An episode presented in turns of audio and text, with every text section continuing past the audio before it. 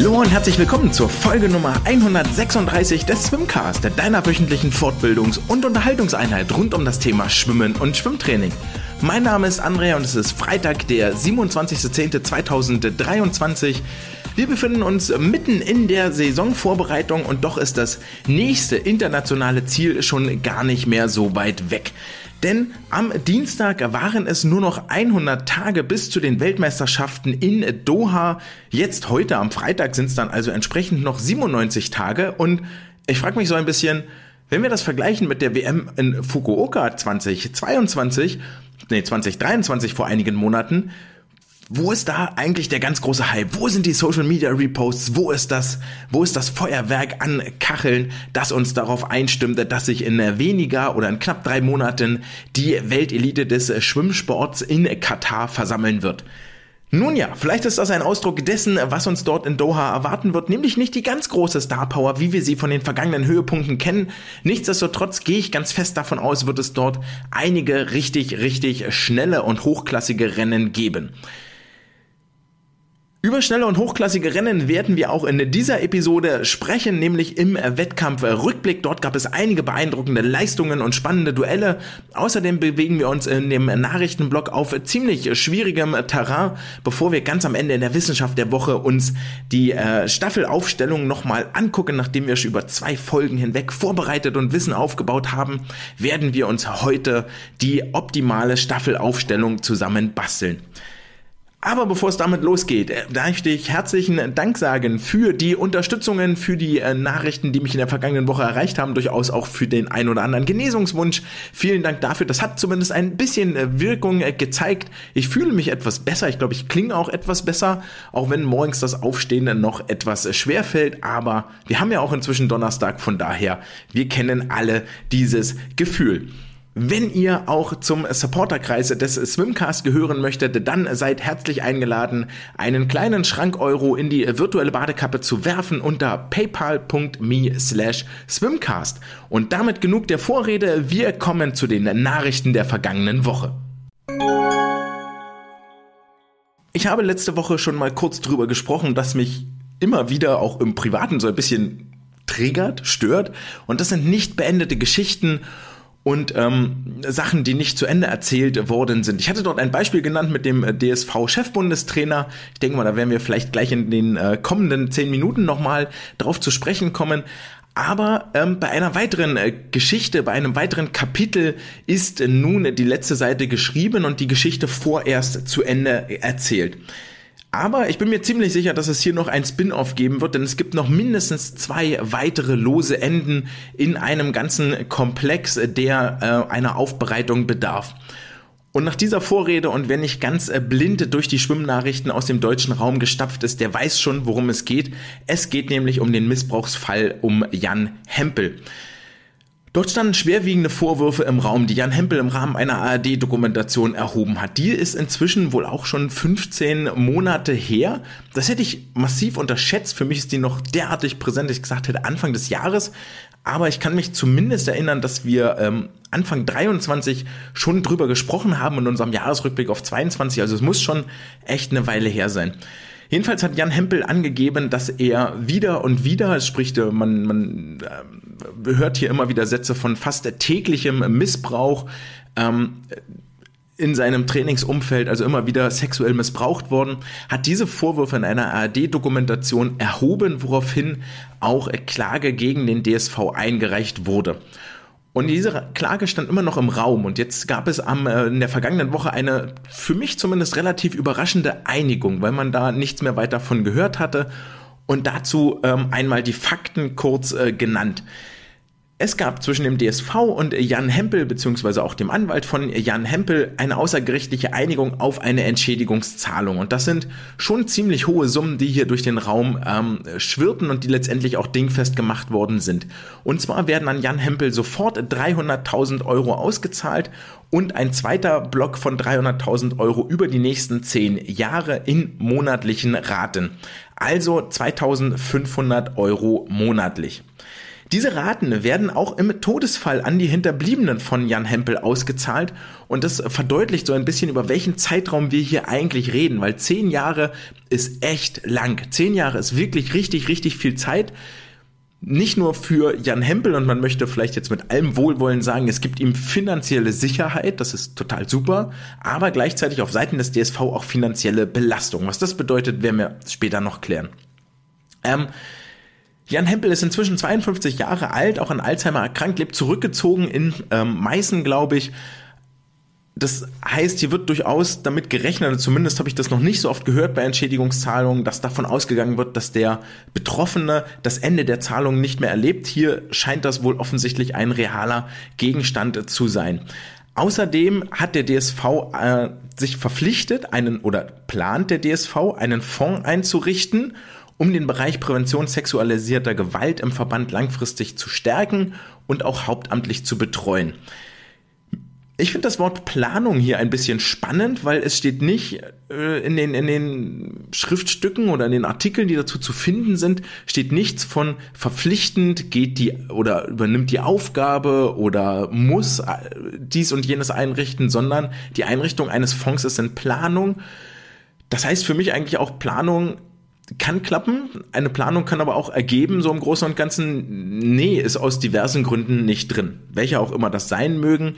Nichtsdestotrotz sei nochmal darauf hingewiesen, dass der DSV auch eine ähm, Aufarbeitungskommission ins Leben gerufen hatte, die wohl ihre Arbeit auch aufgenommen hat und hier an dieser außergerichtlichen Einigung mit Hinweisen und Einschätzungen ähm, zumindest ihre Finger mit im Spiel hatte.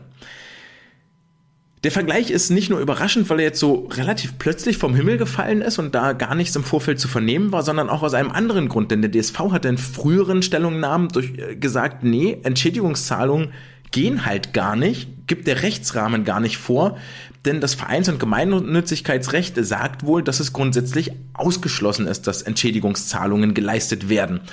Nun ja, jetzt können wir festhalten, offensichtlich gibt es aber doch Möglichkeiten, hier den Rechtsrahmen zu beugen, zu biegen und in eine, naja, sagen wir mal, ähm, das Ganze ist ja sinnvoll. So eine außergerichtliche Einigung. Warum ist das Ganze sinnvoll? Und da kommen wir zu den guten Seiten dieser außergerichtlichen Einigung. Denn es vermeidet vor allen Dingen in erster Linie einen langjährigen Rechtsstreit. Und das ist immer eine immense Belastung, vor allem für das Opfer, das hier einer möglichen Retraumatisierung ausgesetzt ist, das auch in einer gewissen Art und Weise zur Schau gestellt wird, sich immer wieder mit den Geschehnissen von Anno dazu mal auseinandersetzen muss, die vielleicht schon lange, lange, lange vorher aufgearbeitet wurden, psychologisch bearbeitet wurden, damit das Opfer mit den psychischen, seelischen Schäden, die damit einhergehen, zu leben gelernt hat. Und das Ganze wieder aufzuwühlen und neu aufzumachen, kann völlig zu Recht retraumatisierend wirken. Und das wollen wir ja alle nicht. Es wurde außerdem prognostiziert, dass der Rechtsstreit fünf Jahre dauern kann. Also das war durchaus als realistisch angesehen. Und ähm, ja, das möchte man natürlich vor allen Dingen auch auf DSV-Seiten vermeiden. Warum hören wir später noch?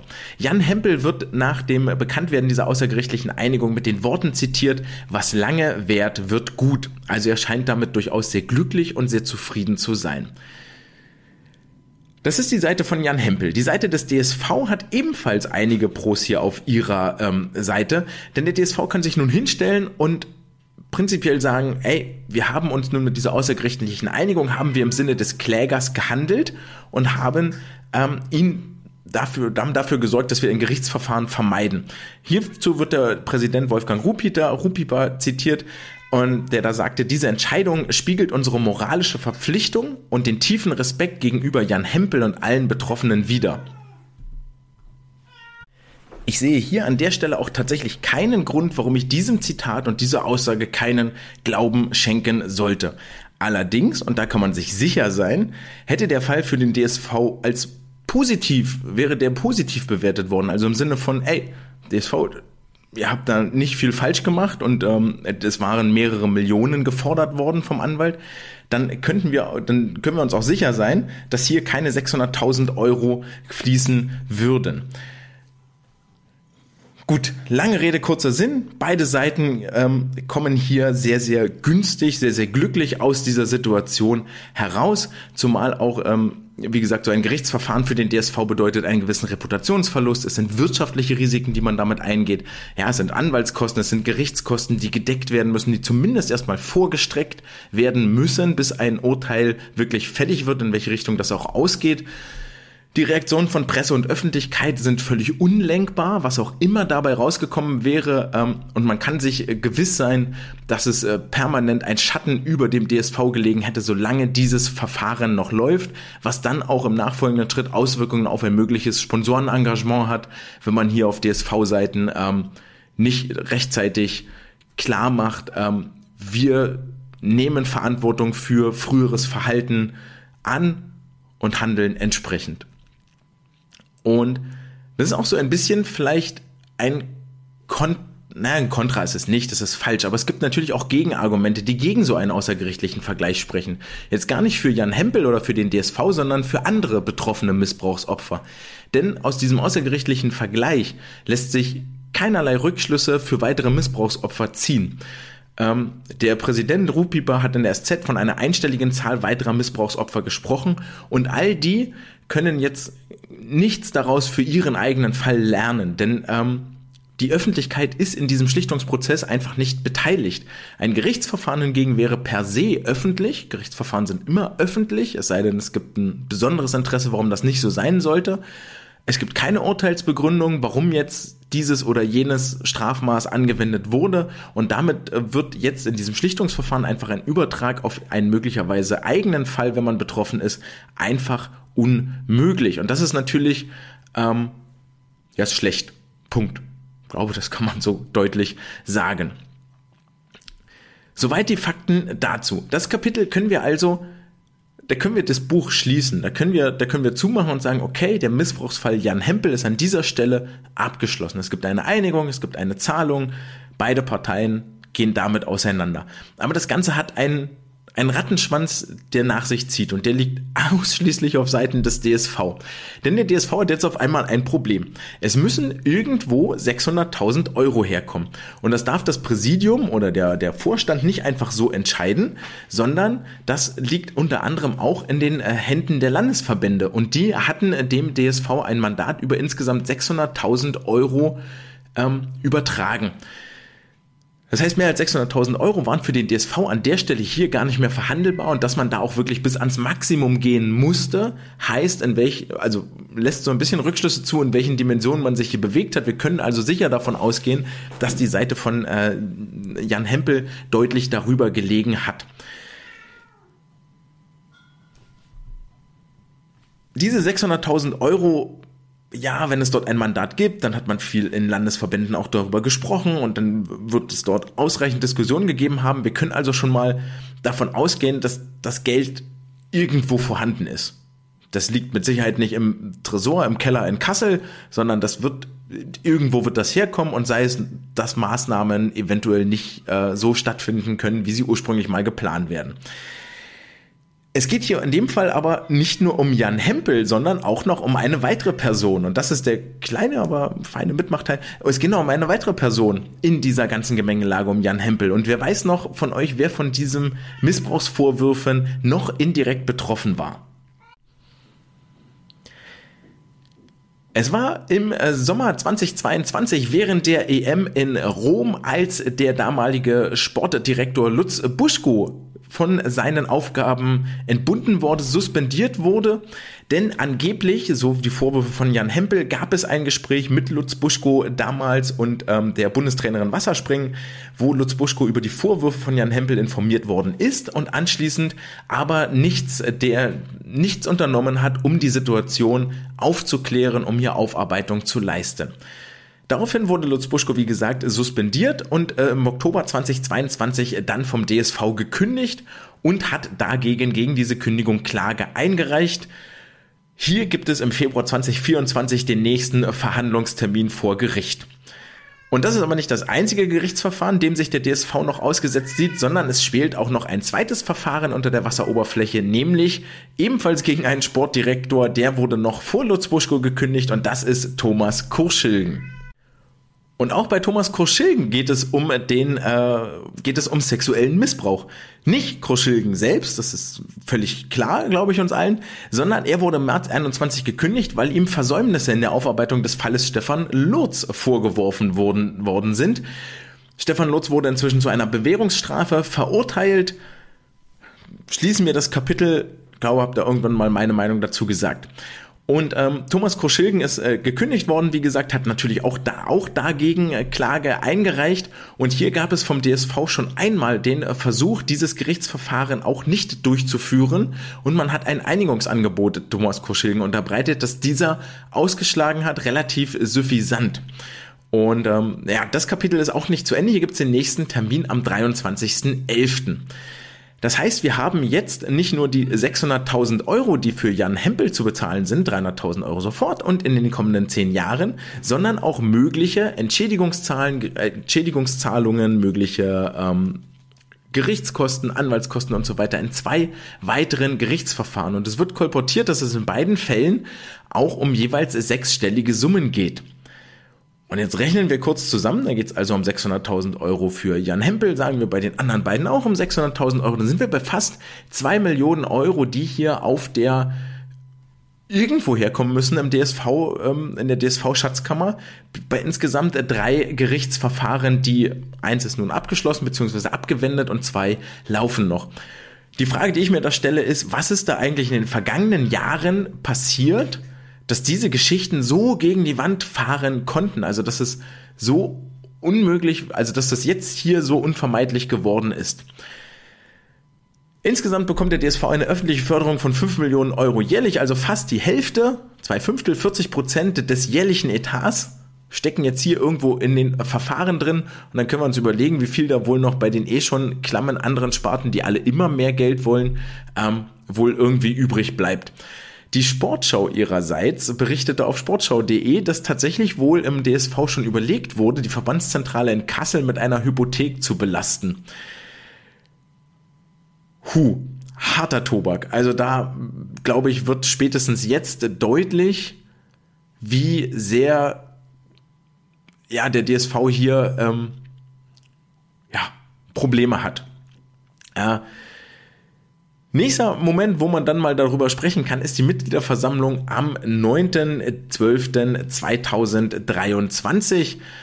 Da dürfen wir gespannt sein. Da gab es dann auch nochmal das nächste, nächsten Termin im Verfahren von Thomas Kurschilgen. Und dann weiß man vielleicht schon etwas mehr. Aber das ist auf jeden Fall ein Damoklesschwert, das nun hier über dem Verband hängt. Und zwar diese immensen, immensen finanziellen Belastungen. Zusammenfassend sind wir froh, dass nun ein Kapitel, wenn nicht sogar ein ganzes Buch geschlossen worden ist, dass es hier eine Einigung gab, mit der offensichtlich alle Seiten soweit zufrieden sind und ihren Frieden damit geschlossen haben. Ich hoffe für meinen Teil, dass man aus der Geschichte lernt, und zwar ganz, ganz viele Dinge, sei es Kommunikation, sei es thematisch, wie man Dinge aufarbeitet, sei es, dass es eine unabhängige Anlaufstelle gibt, sei es, dass, dass Gremien eingerichtet werden, die sich wirklich um Opfer von sexueller, psychischer, physischer Gewalt im Schwimmsport kümmern, dass daraus die richtigen Lehren gezogen werden und die Zukunft bessere Hilfsangebote und überhaupt Hilfsangebote für Betroffene bereithält, so dass wir uns in den paar Jahren in die Augen gucken können und sagen können, ey, es ist was Gutes daraus entstanden. Wir gucken uns das Kapitel an und sagen, okay, da wir haben daraus gelernt und machen das jetzt alles deutlich besser, als wir es vorher gemacht haben. Und jetzt gibt es, glaube ich, auch einfach keinen wirklich guten Übergang, außer aus der Geschichte lernen, denn das ist etwas, was wir alle immer tun sollten. Dinge besser machen, als sie vorher waren. Und das bringt uns zur letzten Weltcup-Station des World von World Aquatics, der in Budapest statt, stattgefunden hat am vergangenen Wochenende zum internationalen Schwimmsport. Dort gab es nämlich eine Neuigkeit, das, sogenannte Golden Race von World Aquatics. Und dieses Golden Race vielleicht nochmal kurz abgeholt. Ich war derartig gestaltet, dass ähm, okay. Katze spielt hier gerade ein bisschen verrückt, war derartig gestaltet, dass die besten Frauen und die besten Männer, also der, der beste Brustschwimmer, der beste Rückenschwimmer, der beste Delfinschwimmer, der beste Kraulschwimmer über die 100 Meter Distanz, in einem Golden Race gegeneinander angetreten sind um ein Preisgeld, dessen Summe ich jetzt gerade vergessen habe.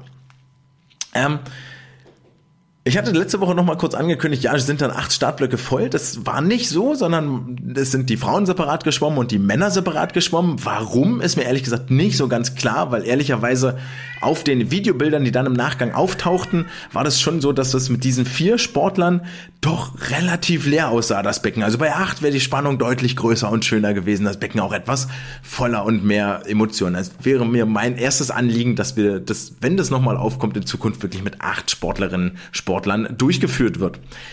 Bei den Frauen gab es dann noch zusätzlich von der besten Rückenschwimmerin dieses Planeten, von Katie McKeon, eine Absage und von Shiban Horhi, der Siegerin über die 100 Meter Freistil, gab es ebenfalls eine Absage. Das nimmt dem Rennen ja Gott sei Dank nicht so wirklich an seiner Spannung, weil grundsätzlich könnte auch ich dort gegen die Männer antreten, hätte dann halt 40 Sekunden Vorsprung, okay. Aber am Ende des Tages geht es um die letzten 10 Meter, wo alle auf einer Linie ins Ziel schwimmen und um den Anschlag kämpfen. Das war jetzt tatsächlich in beiden Rennen nicht der Fall. In beiden Rennen haben die Brustschwimmer relativ deutlich verloren. Und bei den Frauen gewann Sarah Sjöström, glaube ich, ähm, die als Delfinschwimmerin an den Start gegangen war oder als nee als Kraulschwimmerin an den Start gegangen war. Und bei den Männern war es, glaube ich, Apostolo Christo, der Rückenschwimmer, der die äh, das Event gewann anhand dessen, dass ich das jetzt gar nicht so weiß, merkt man auch, wie wichtig das war. Mag auch damit zusammenhängen, dass das Ganze nicht mehr live im Stream übertragen worden ist, sondern dann nur noch im Nachgang über die Social-Media-Kanäle transportiert wurde. Fraglich, warum das eine kluge Entscheidung oder warum irgendjemand dachte, das sei eine kluge Entscheidung. Gut, hat stattgefunden, wir haben Erfahrung gesammelt, vielleicht wird es in Zukunft etwas besser. Viel interessanter und viel, viel besser kann es schon aber gar nicht mehr werden für Kaylee McKeon, die in Budapest zwei Weltrekorde aufstellte, am Freitag über die 50 Rücken, am Samstag über die 100 Meter Rücken, jetzt alle drei Weltrekorde auf der Langbahn hält. Der 50 Rücken Weltrekord hatte ihr noch gefehlt und damit glaube ich tatsächlich völlig zu Recht als aktuell beste Rückenschwimmerin dieses Planeten zählt auch den Weltcup Gesamtsieg einfahren konnte und in der Summe glaube oh, ich habe es irgendwo gelesen mit roundabout 300.000 US-Dollar wieder Reicher wieder zurück nach Queensland, Australien geflogen ist. Den Koffer würde ich auch gerne mitnehmen. Ebenfalls bemerkenswert waren die Leistungen von Jiban Horhi über die 100 Meter Freistil, die mit einer hohen 52er Zeit nicht nur einen Weltcup-Rekord aufstellte, sondern auch für die kommenden Olympischen Spiele ihren Namen in 100 Freistilring geworfen hat. Ebenfalls über die 100 Meter aber Brustschwimmen war Adam Peaty unterwegs äh, zum dritten Mal in diesem Weltcup-Zirkus und schwamm die schnellsten 100 Meter Brust seit den Olympischen Spielen in Tokio 2021. Also auch für ihn eine ständige Progression über die drei Stationen hinweg. Einige von den genannten werden jetzt nun also in die Saisonpause gehen. Das hatten wir in Berlin mal kurz angerissen. Also eine Shiban Hor hier ist bis jetzt quasi durchgeschwommen, auch über die ähm, Weltmeisterschaften Asian Games the World Cup hinweg. Ich glaube, auch die Australier machen jetzt einmal kurz ein bisschen Pause, bevor es dann für sie in die Olympia-Vorbereitung geht. Und äh, während die einen im Weltsport Pause machen, sind die anderen schon dabei, an den Grundlagen für die kommenden Saison-Highlights zu feilen. Das sind unter anderem die Nachwuchskader des DSV, die im vergangenen, äh, die in den vergangenen Wochen in Erzurum und Saarbrücken unterwegs waren. In Saarbrücken gab es unter anderem auch noch den zweiten Teil zum äh, Thema Schlafen. Dort hat der Kader an einer Schlafstudie teilgenommen, hat einiges auch über gutes, gesundes Schlafverhalten gelernt. Das hat in Saarbrücken stattgefunden und alle die, die in der äh, Türkei in Erzurum waren, konnten schon einmal die, die Betten vortesten äh, für die Berliner und Leipziger Delegation, die jetzt im Laufe der Woche dorthin geflogen ist. Unter anderem David Thomasberger, Marek Ulrich, Nele Schulze, Braunschweig, Ole, Antje Köhler, Ramon Klenz und Co. hier mit dabei, die sich nun dort in der Höhe die, äh, ja, die Nächte die Kilometer um die Ohren schwimmen. Sagen wir so, wie es ist, den harten Grind machen, die tägliche Arbeit verrichten, um dann am Ende im Rampenlicht zu strahlen. Ebenfalls in der Türkei unterwegs, in der Gloria Sports Arena, ist der HSV-Kader vom Hessischen Schwimmverband. Dort hatte äh, Hanna Schneider unter anderem die 16 mal 400 Meter gepostet, die sie wohl irgendwann in den ersten ein, zwei Tagen geschwommen sind. Und da musste ich schon nochmal ganz schön schmunzeln, weil diese Sets wohl offensichtlich nicht aussterben. Also das gab es damals schon in meiner Zeit nicht mit 16 mal 400, aber so 10 mal oder 12 mal 400 sind wir auch geschwommen, 800 ein, 800 aus Und dann waren das auch die soliden sechs Kilometer. War dann auch wie immer, weiß ich nicht, ob das heute noch so ist, fünf Minuten Abgangszeit. Wenn du es nicht schaffst, dann ist es halt dein Problem. Dann schwimm das Ganze eben ohne Pause durch. Aber gut, das ist nun mal der ganze tägliche, der ganz alltägliche Grind. Am Ende geht es im Schwimmsport nicht ohne Arbeit, auch wenn das alles wahnsinnig viel Spaß macht, so in der Truppe und in der Gruppe, mit der man da unterwegs ist und in der Türkei jetzt bei warmem Wetterabend im Dunkeln unter Flutlicht noch ein paar Bahnen zu ziehen, ist auch etwas, was ein bisschen äh, in Erinnerung bleiben wird. Aber ebenfalls zum täglichen Grind gehört es, auf den etwas kleineren Wettkämpfen seine Leistungen abzurufen und dort mal zu gucken, wie der aktuelle Leistungsstand ist. Und das bringt uns zum Wettkampfrückblick.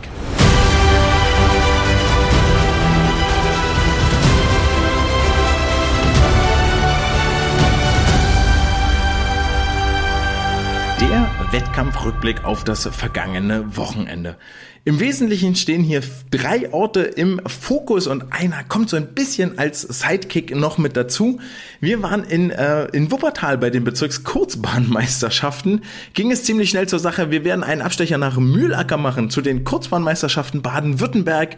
Wir werden nach Fulda reisen zum Domfachpokal und in Recklinghausen kurz ähm, Stopp machen zum Kurz- und Mittelstrecken-Meeting. Das sind alles die kleinen Wettkämpfe, Kurzbahnmeisterschaften, Bezirkskurzbahnmeisterschaften, die jetzt nicht so das ganz große Flair versprühen wie eine deutsche Kurzbahnmeisterschaft oder ein, ein DMSJ-Finale oder ein DMS-Bundesfinale oder eine Olympia-Quali eine deutsche Jahrgangsmeisterschaft und so weiter und so fort. Und dennoch äh, sind es die Wettbewerbe, wo immer wieder sehr, sehr gute Leistungen auch im Saisonverlauf abgerufen werden. Etwas abseits des Rampenlichts und ich möchte euch hier zeigen, worauf es denn zu achten gilt. Und wir haben einen kleinen humoristischen Start in Recklinghausen. Denn in Recklinghausen gab es das Mittel- und Kurzstreckenmeeting. Und fragt mich nicht, wie der Name zustande kommt, denn die Leistung, die wir uns hier angucken, ist Sydney Savannah Ferch geschwommen für den Jahrgang 2009. Den aufmerksamen Hörern dieses Podcasts ist der Name natürlich ein Begriff, denn Sydney fühlt sich auf den langen Strecken zu Hause. Ab 400 Meter geht die Party erst richtig ab und so war es auch in Recklinghausen über die 1500 Meter. Was nun weder Mittel- noch Kurzstrecke ist und trotzdem waren die im Angebot, Gott sei Dank möchte man sagen, denn nach 16 Minuten und 56 Sekunden exakt hielt die Uhr an und hatte Sydney die 60 Bahnen auf der Kurzbahn bewältigt. Das bedeutet nicht nur Platz 1 in der besten Liste mit knapp 50 Sekunden Vorsprung, sondern, und jetzt setzen wir das Ganze mal in den Kontext, das wäre sogar noch im Jahr 2006 konkurrenzfähig. Damit wäre sie unter anderem schneller gewesen als Anna Barth, ihrerseits in Fulda die gleiche Strecke geschwommen war. Damit mit der 1656 liegt sie auch nur vier Sekunden hinter der 18-jährigen Maja Werner, die das Ganze in Aachen am vergangenen Wochenende geschwommen war. Und wem das noch nicht reicht, da möchte ich jetzt noch einen äh, Superlativ draufsetzen, aber in die negative Richtung, denn 1656, wenn man das so hört, boah, drei Jahre älter, noch um Medaillen mitschwimmt oder in der Spitzengruppe dabei, das ist ja richtig geil. Wie weit ist das eigentlich noch? Was ist denn so die schnellste Deutsche jemals in diesem Alter geschwommen mit zarten 14 Jahren? Und da taucht ein nicht ganz unbekannter Name in der besten Liste auf, nämlich eine gewisse Leonie Beck, die im äh, Alter von 14 Jahren nochmal 40 Sekunden schneller war, also nach 16 Minuten und 16 Sekunden angeschlagen hatte. Wow, ganz schön krass. Soll jetzt die Leistung von Sydney gar nicht in Abrede stellen, sondern das ist immer noch Heads up. Richtig, richtig schnell. Und da freue ich mich jetzt schon drauf, das in der Zukunft gegen die nationale Konkurrenz zu sehen, die nicht nur im Jahr 2009, im Jahrgang 2009, sondern überall über alle Altersklassen hinweg richtig schnell ist. 2009, richtig schnelle Konkurrenz. Wir springen rüber nach Mühlacker, irgendwo ins Nirgendwo zwischen Stuttgart und Karlsruhe zu den baden-württembergischen Kurzbahnmeisterschaften.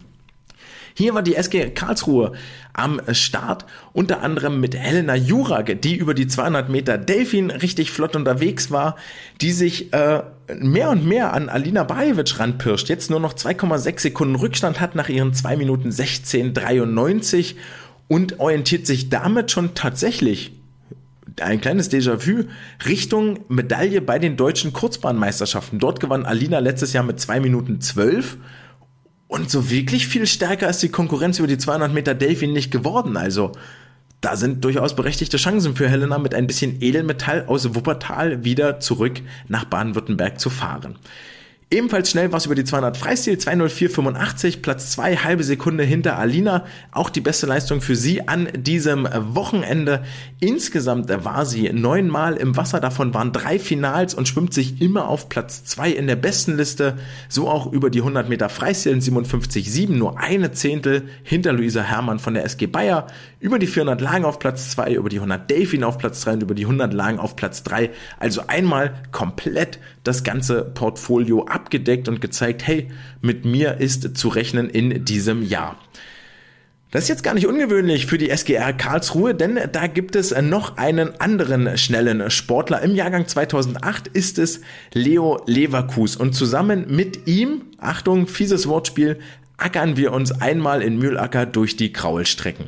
Denn da geht einiges im Jahre 2008 bei den Jungs. Über die 1500 Meter Freistil schwimmt sich Leon 1529 an die, an die Spitze der besten Liste und ist damit so weit vorn, dass bereits der Platz 2 in der besten Liste von ihm überrundet werden würde. Also das ist schon eine richtig, richtig große Lücke, die dort aufklafft. Dann waren sie 800 Freistil 809, Platz 1 der besten Liste, ihr ahnt es kaum. Über die 400 Meter Freistil haben wir letzte Woche noch geungt. Nach den 401 in Heddesheim, wie sieht's eigentlich aus? Das muss doch jetzt irgendwann mal unter 4 Minuten gehen. Und da war es auch schon soweit in Mühlacker. 3,59,16 unter 4 Minuten. Neue Bestzeit und das ist umso beeindruckender, als das der letzte von neun Starts war, den er hier über das Wochenende hinweg absolviert hat. Das Programm wie immer intensiv bei ihm. Es gab dann noch die 200 Lagen, die 200 Delfin, die 200 Rücken die 200 Freistil und die 100 Meter Freistil. Und während das bei 1500, 800, 400 im Moment, wenn man in die besten Liste guckt, noch eine One-Man-Show ist von Leo, so ist das über die 200 Freistil bei weitem nicht mehr der Fall. Die 1,54 hätten easy für den besten Listenplatz 1 gereicht, wenn dann nicht gleichzeitig in Fulda ein gewisser Leo Ilias Baumann von der SSG Samax Ritter in 1,51 einfach mal drei Sekunden schneller gewesen wäre. Der hatte dort aber auch bloß vier Starts im Vergleich zur DJM, wo es äh, gefühlte 296 waren. Pille-Palle Peanuts für ihn. Und dann kommen wir zu den 100 Meter Freistil. Da wird das äh, Konkurrentenfeld noch deutlich enger. 100 Meter Freistil für Leo in Mühlacker 52,63 reicht nicht für den ersten Platz, sondern nur in Anführungsstrichen für den zweiten Platz, weil nämlich zeitgleich in Wuppertal Max Niklicek von der SG Neuss 52,60 schwamm. Anfang des Jahres schon mal 52,06, bisschen schneller gewesen. Aber auch hier wieder Leo so ganz knapp am Anschlag die Nase, äh, also hatte Max ganz knapp am Anschlag die Nase, die Hand vor Leo an der Wand. Aber die beiden sind nicht alleine, sondern es gibt noch einen dritten im Bunde, nämlich Felix Brandner von der SG Mittelfranken, der letzte Woche in Nürnberg 52,64 schwamm ja, da würde ich doch die drei gerne mal in einem Becken gegeneinander antreten sehen. Für diesen ganzen Baden-Württemberg-Kader, der hier im Wasser war, also Leo Leverkus, dann gab es noch die Helena Jurak, äh, Mira Helge, Watzner, auch eine Noel Benkler ging es jetzt am Mittwoch nach Zypern ins Trainingslager. Noel in Mühlacker beim ersten Wettkampf der Saison über 50 Meter Rücken auf Platz 1 der besten Liste geschwommen haben wir auch einmal kurz drüber gesprochen. Stattdessen möchte ich lieber in Wuppertal bleiben, nämlich bei Max Niklicek, der nicht nur über die 100 Meter Freistil schnellster war, sondern auch über die 100 Meter Delfin richtig flott war. Wir haben letzte Woche drüber gesprochen, dass es da eine ganze Schwemme an 58er Sekundenzeiten gibt. Ich glaube, sechs oder sieben Sportler waren das. Und jetzt kommt Max daher und sagt, boah, Jungs, das ist mir ein bisschen eng hier, ist ein bisschen kuschelig ich bringe mal wieder Luft zwischen euch und zeige euch, wo der Frosch die Locken hat. Locken hat 57, 78 für ihn, Platz 1 und wir warten drauf, wie die Konkurrenz nun drauf reagiert. Generell waren die Neusser in Wuppertal richtig flott unterwegs. Auf der Damenseite waren es nämlich Kara Vogt und Antonia Klöcker, die gezeigt haben, dass die Sprinterfolge bei den Swim Over Classics beileibe keine Eintagsfliegen waren. Und Sprinten ist jetzt nicht so einfach, wie man sich das im ersten Moment immer ausmalt. Reinspringen, so schnell du kannst und da sein, sondern es ist auf absolutem Top-Level mit höchster Perfektion performen, sprich den Anschlag perfekt treffen, den Start perfekt treffen, die Wände perfekt treffen. Das ist nicht so wahnsinnig einfach und Kara Vogt und Antonia bilden hier eine ganz gute Trainingsgemeinschaft. Über die 50 Freistil 26,6 für Kara, 26,7 für Antonia. Das zeigt auch, dass hier Kara nicht umsonst im Finale der 25 Meter Challenge bei den Swim Classics gestanden hat. 100 Meter Freistil für beide, 57,4 für Kara, 57,8 für Antonia, macht Platz 2 und 3 in der besten Liste und der Platz 1 ist da echt wahnsinnig weit weg. Linda Roth 56,0 ihrerseits noch aus dem Jahresanfang. Und dann legen wir uns noch über die doppelte Distanz ins Zeug, über die 200 Meter Freistil für Antonia in 2.05.25, Platz 4 der besten Liste. Hinter Lena Schirmer, die in Fulda auf Platz 3 schwamm. Und Platz 1 und 2 machen Fiona Kufall und auch Linda Roth unter sich aus mit 2.01er Zeiten. Dann folgen 2.05er Zeiten, aber da gibt es gleich sechs Sportlerinnen, die zwischen 2.05 und 2.06 hier im Becken unterwegs sind. Und das bringt uns zum letzten Ort des Wettkampfgeschehens, nämlich nach Fulda. Und Fulda, der Domfach-Pokal, war unter anderem der, ähm, das Zuhause, das temporäre für die Nachwuchsgruppe oder für die Jugendgruppe des SC Magdeburg. Die waren das erste Mal außerhalb der heimischen Elbschwimmhalle unterwegs und vor allen Dingen war es damit auch der erste auswärtige Auftritt für den Neuzugang Johannes Liebmann, der mit Carmen Braun zusammen aus Elmshorn hier nach Magdeburg gewechselt ist.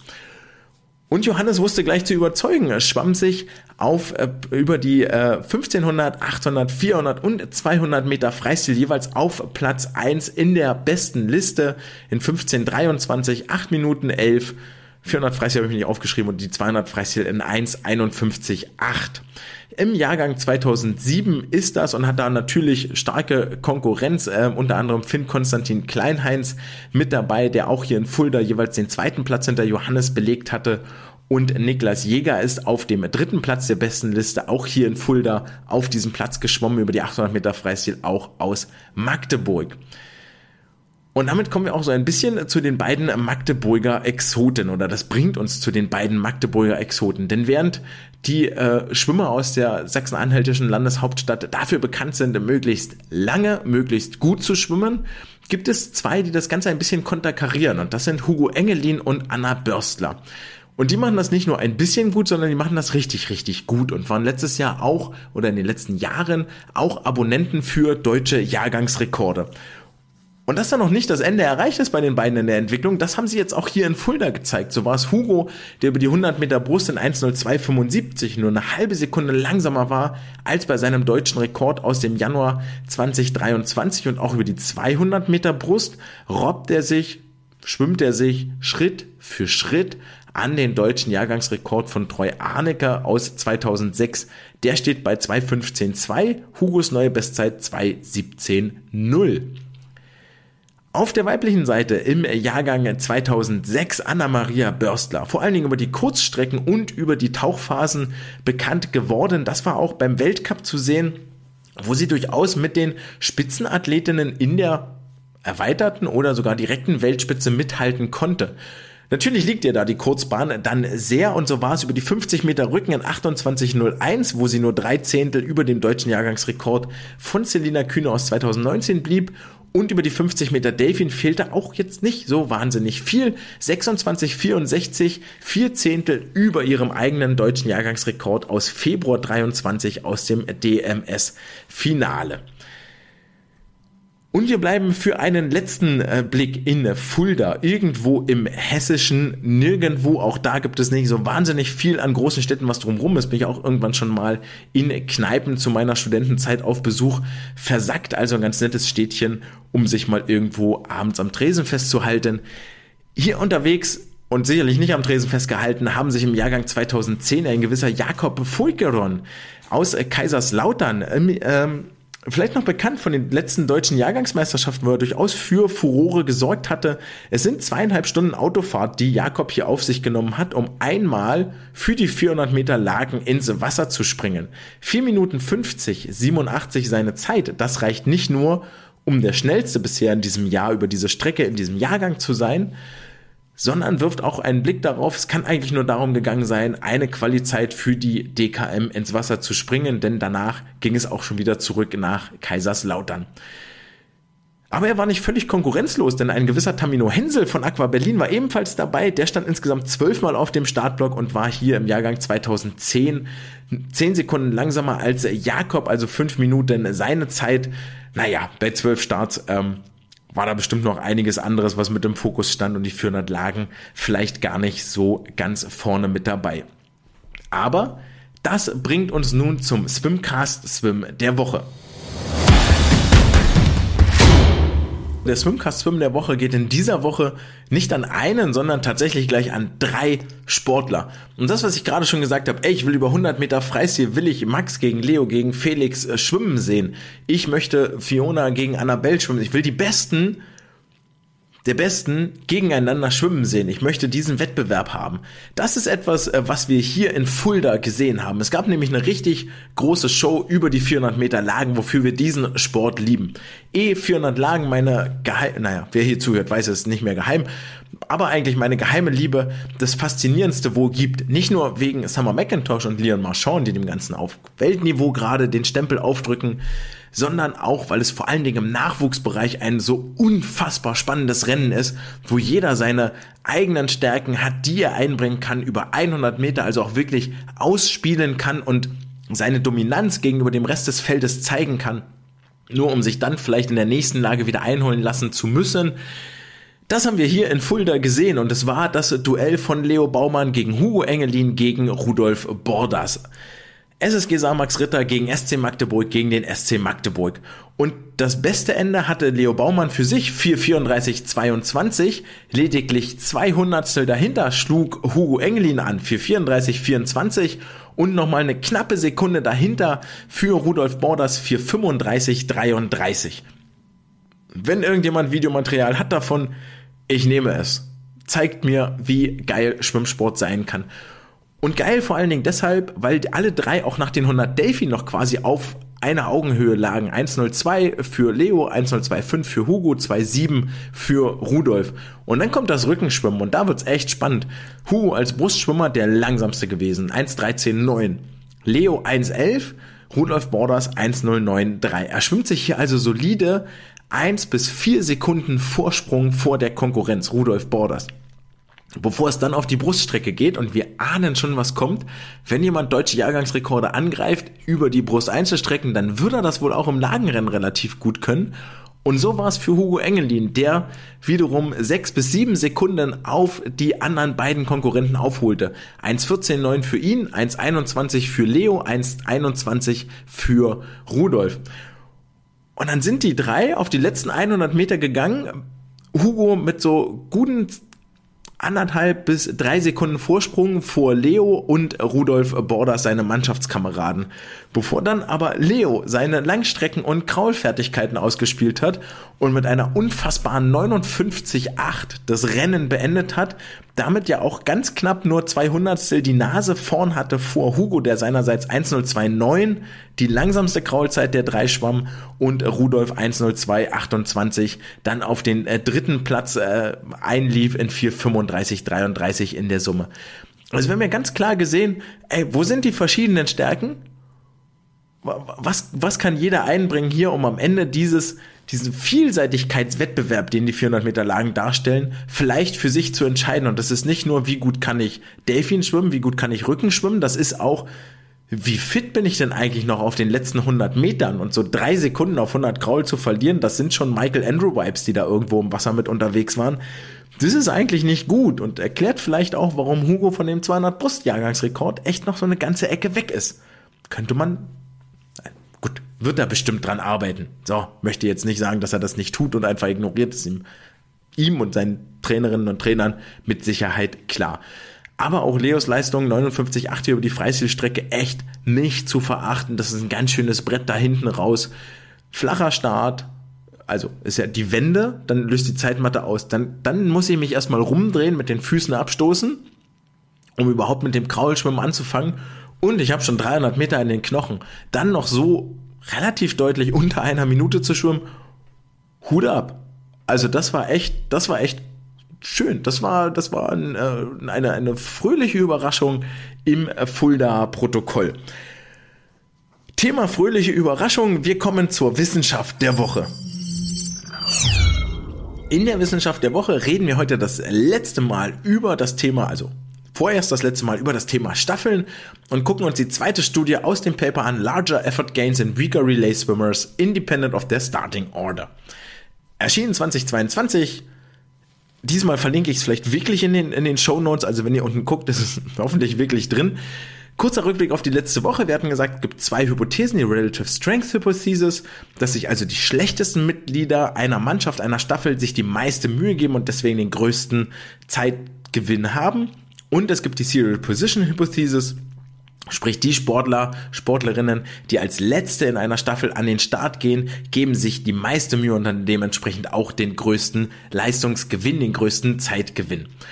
Und die Ergebnisse letzte Woche aus der ähm, Relative Strength und Serial Position Hypothesis war, wir haben uns nur die besten beiden Sportler jeder Staffel angeguckt bei Weltmeisterschaften und Olympischen Spielen und haben gesagt, okay, tatsächlich, in Abhängigkeit von ihrer Position verbessern sich Schwimmer 1 und 2 unabhängig viel.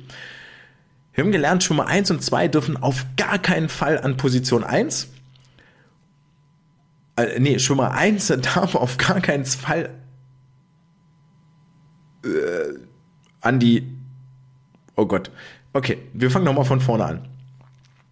Schwimmer 1 sollte an die zweite Stelle, an die zweite Position auf gar keinen Fall auf jeden Fall an Position 1, weil dort hat er eine Leistungseinbuße, dass er immer langsamer, dass er in der Regel langsamer als im Einzel.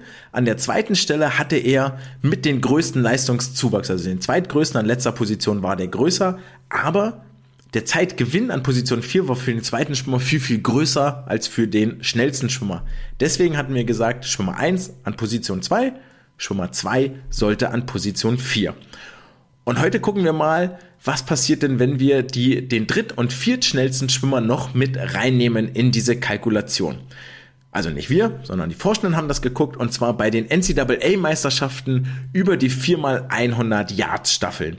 Dort gibt es natürlich auch vier Athleten je Staffel und hier ist der Clou, dass auch alle vier von denen im Einzel starten dürfen. Also kann man sich die vier Einzelwerte hernehmen und die vier Staffelwerte und daran eine Auswertung machen, was bei Olympia und WM ja gar nicht möglich ist. Und das haben die Forschenden hier gemacht. Sie haben zuallererst die Schwimmenden nach ihrer relativen Stärke eingeteilt und gesagt, okay, im Einzel warst du der schnellste, zweitschnellste, drittschnellste, viertschnellste. Oder der langsamste, je nachdem, wie man das so ausdrücken will. Und dann haben sie sich angeguckt, okay, wie verhält sich Einzelzeit zu Staffelzeit? Wir nehmen wieder die pure Staffelzeit, also ohne ähm, Reaktionszeiten, ohne Wechselzeiten. Das gleiche machen wir beim Einzel auch. Das heißt, wir gucken uns Mickey Mouse Bild wirklich nur die Schwimmzeiten an. Und dann konnten sie zeigen, dass es einen linearen Zusammenhang gibt zwischen der relativen Stärke, also schnellster, zweitschnellster, dritt, viertschnellster Schwimmer und dem Leistungszuwachs. Und haben hier gezeigt, dass die stärksten Schwimmer, egal wo sie waren, im Staffelrennen quasi keinen Leistungsgewinn, keinen Zeitgewinn hatten und die schwächsten Schwimmer ihrerseits den größten Zeitgewinn hatten. Genau gesagt heißt das, die stärksten Schwimmer haben sich äh, durchschnittlich um 0,2% verschlechtert. Die zweitstärksten Schwimmer sind um 0,1% besser geworden, die dritten um 0,3% und die viertschnellsten Schwimmer sind um 0,7% besser geworden. Also schon ziemlich deutlicher Unterschied, wenn man das so in reinen prozentualen Zahlen ausdrückt. Wiederum kam dabei auch raus, dass männliche Schwimmer den größten Leist größeren Leistungszuwachs zeigten als weibliche Schwimmer und sie zeigten weiterhin, dass die Staffelpo Staffelposition gleichermaßen korreliert mit dem Leistungszuwachs. Und jetzt gibt es hier in diesem Paper ein sehr, sehr schönes Diagramm, das ich euch akustisch näher bringen möchte, weil zeigen kann ich es nicht im Podcast. Aber wir werden das jetzt mal so Schritt für Schritt durchgehen. Und zwar haben sie sich angeguckt, für jeden der Schwimmerinnen und Schwimmer, wer ist der stärkste, zweitstärkste oder viertstärkste? Und was ist mit der Leistung passiert, wenn sie an Position 1 oder an 2 oder an 3 oder an 4 geschwommen sind? Und haben hierbei herausgefunden, dass nicht nur die stärksten, sondern auch die zweitschnellsten Schwimmer an Position 1 einen Leistungsverlust zeigen. Die sind langsamer geworden. Das Ganze war statistisch signifikant für den stärksten Schwimmer. Das heißt, für den zweitstärksten Schwimmer liegt es irgendwo im Bereich, also der wird vermutlich nicht besser, nicht schlechter, der wird euch das liefern, was er auch im Einzel geliefert hat. Der dritt- und viertschnellste Schwimmer wiederum zeigten Verbesserungen, wobei der vierte da eine riesige Spannbreite hatte. Also das ist quasi wie Lotto spielen ein bisschen. Beim drittbesten Schwimmer war das schon etwas stabiler in der Leistungsausprägung. Aber zumindest im Mittelwert sind der dritt- und viertschnellste an Position 1 schneller geworden. An der zweiten Position war es jetzt hier bei den NCAA-Meisterschaften immer noch so, dass der stärkste Schwimmer auch hier langsamer war als im Einzel. Haben wir letzte Woche mal anders gelernt, nämlich dass er da eigentlich schon deutlich schneller geworden ist.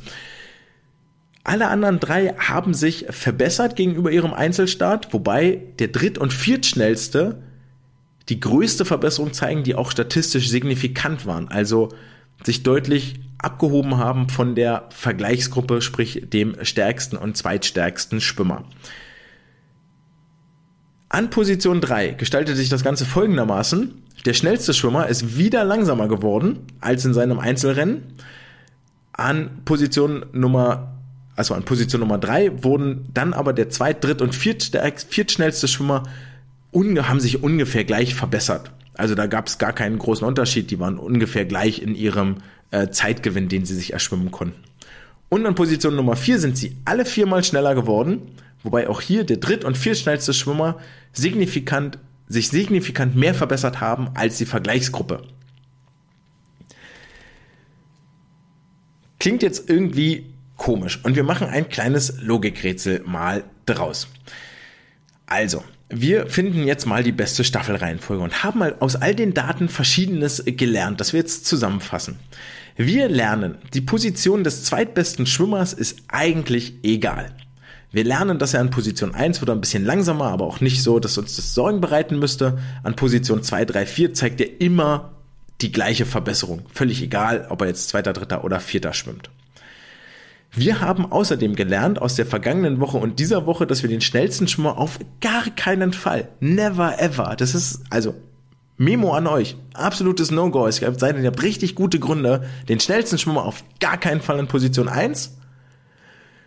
An Position 2 oder 4 ist the place to be.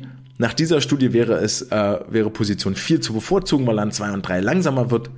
Aber alles ohne große statistische Aussage. Also Platz, Position 2 oder 4 für den schnellsten Schwimmer. Habt ihr eigentlich Zettel und Stift geholt? Ich würde mir das mal aufschreiben. Und jetzt kommen wir zum dritten und viertschnellsten Schwimmer, denen das eigentlich auch egal ist, weil sie sich immer verbessern, aber am meisten verbessern auf Position 2, 3 und 4. Und jetzt machen wir das Ganze zu einem Gesamtbild. An Position 1 darf auf gar keinen Fall der schnellste Schwimmer schwimmen. Der dritt- und viertschnellste zeigen die beste, höchste Verbesserung an Position 2, 3, 4. Also packen wir den zweitschnellsten Schwimmer als erstes auf den Startblock. Du bist unser Man, du stehst als erster am Rampenlicht, du bist derjenige, der der Konkurrenz schon mal zeigen soll, was wir hier so können und dass der Weg zum Sieg nur über uns führen wird.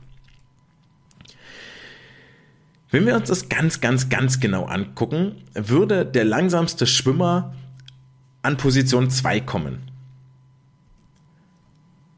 weil der langsamste Schwimmer im Vergleich zu dem schnellsten und drittschnellsten, die ja bloß noch übrig sind, an Position 2 die mit Abstand beste Verbesserung zeigt. Und zwar reden sie hier von ungefähr einem Prozent, wohingegen der drittschnellste Schwimmer nur ein halbes Prozent schneller wird.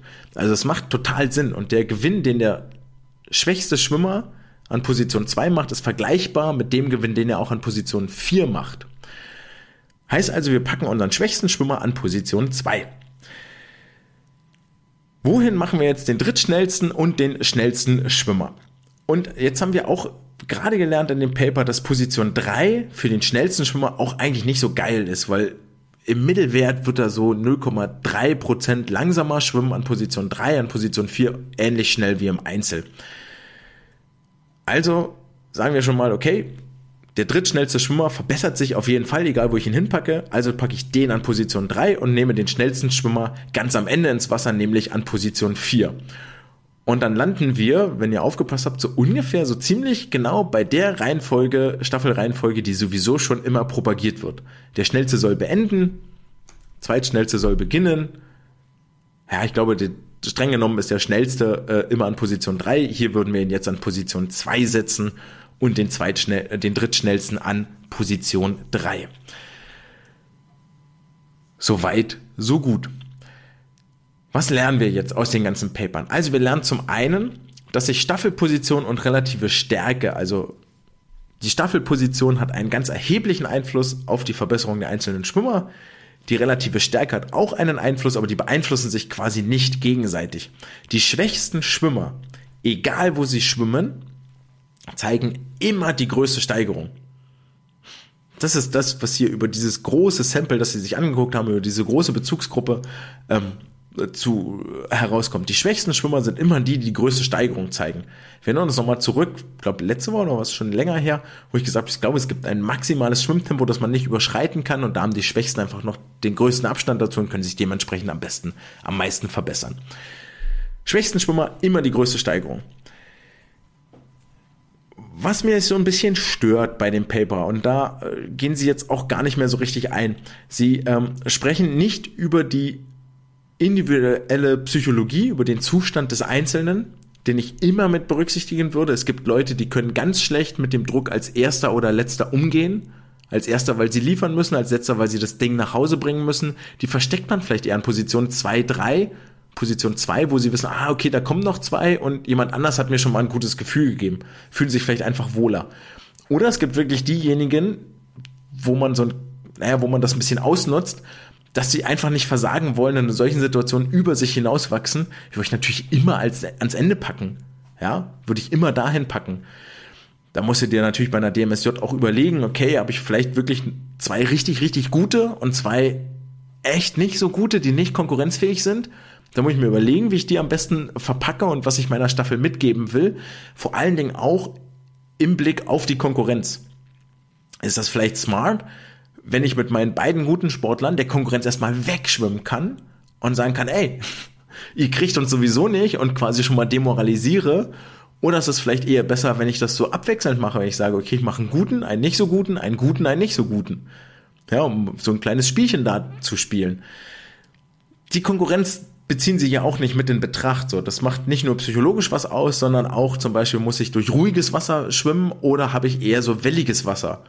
Ja, wenn ich die beiden langsamsten vorwegsetze und ich setze den schnellsten an Position 3 und der muss sich durch die Wellen der Konkurrenz kämpfen, dann wird der natürlich nicht so schnell schwimmen. Das sind Sachen, die hier gar nicht so eine ganz, die hier einfach nicht betrachtet wurden, wo sie sich keine Gedanken drüber machen, die sie ignorieren, will ich jetzt nicht sagen, aber man kann ja auch nicht alles machen in so einem Paper, aber die wir dann in so einer Betrachtung uns nochmal mit angucken müssen. Was aber schon ziemlich eindeutig war, ist, schnellster Schwimmer auf gar keinen Fall in Position 1, der schwächste Schwimmer verbessert sich immer am meisten.